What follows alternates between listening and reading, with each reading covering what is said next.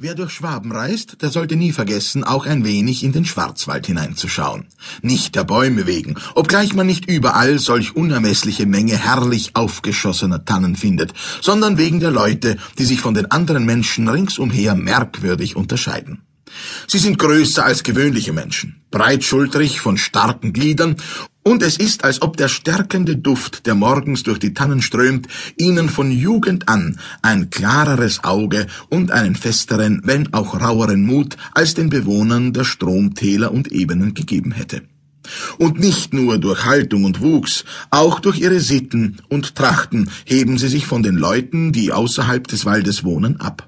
Am schönsten kleiden sich die Bewohner des badenschen Schwarzwaldes. Die Männer lassen den Bart wachsen, wie er von Natur dem Mann ums Kinn gegeben ist. Ihre schwarzen Wämser, ihre ungeheuren eng gefalteten Pluderhosen, ihre roten Strümpfe und die Spitzenhüte, von einer weiten Scheibe umgeben, verleihen ihnen etwas Fremdartiges, aber etwas Ernstes, Ehrwürdiges. Dort beschäftigen sich die Leute gewöhnlich mit dem Glasmachen.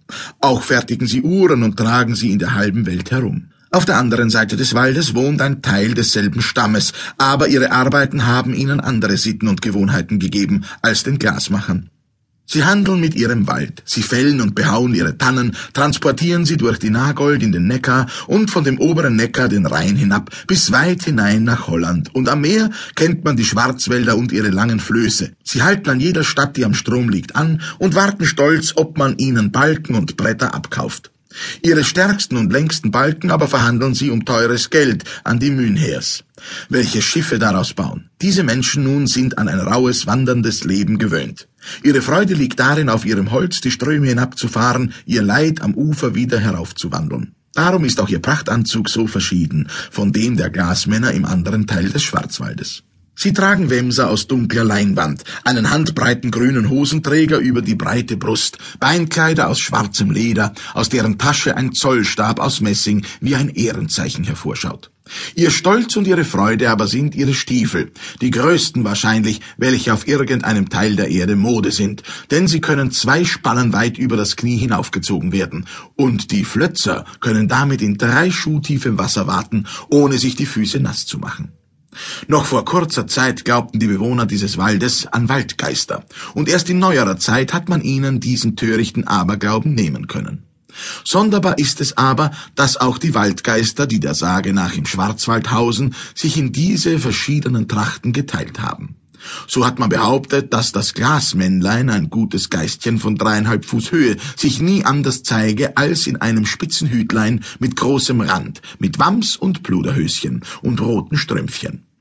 Der Holländer Michel aber, der auf der anderen Seite des Waldes umgeht, soll ein riesengroßer, breitschultriger Kerl in der Kleidung der Flötzer sein, und mehrere, die ihn gesehen haben wollen, versichern, dass sie die Kälber nicht aus ihrem Beutel bezahlen möchten, deren Felle man für seine Stiefel brauchen würde.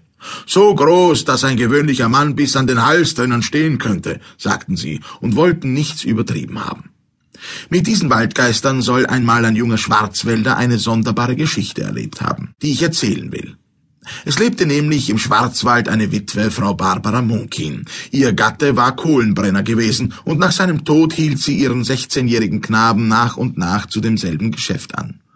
Der junge Peter Munk, ein schlanker Bursche, ließ es sich gefallen, weil er es bei seinem Vater auch nicht anders gesehen hatte.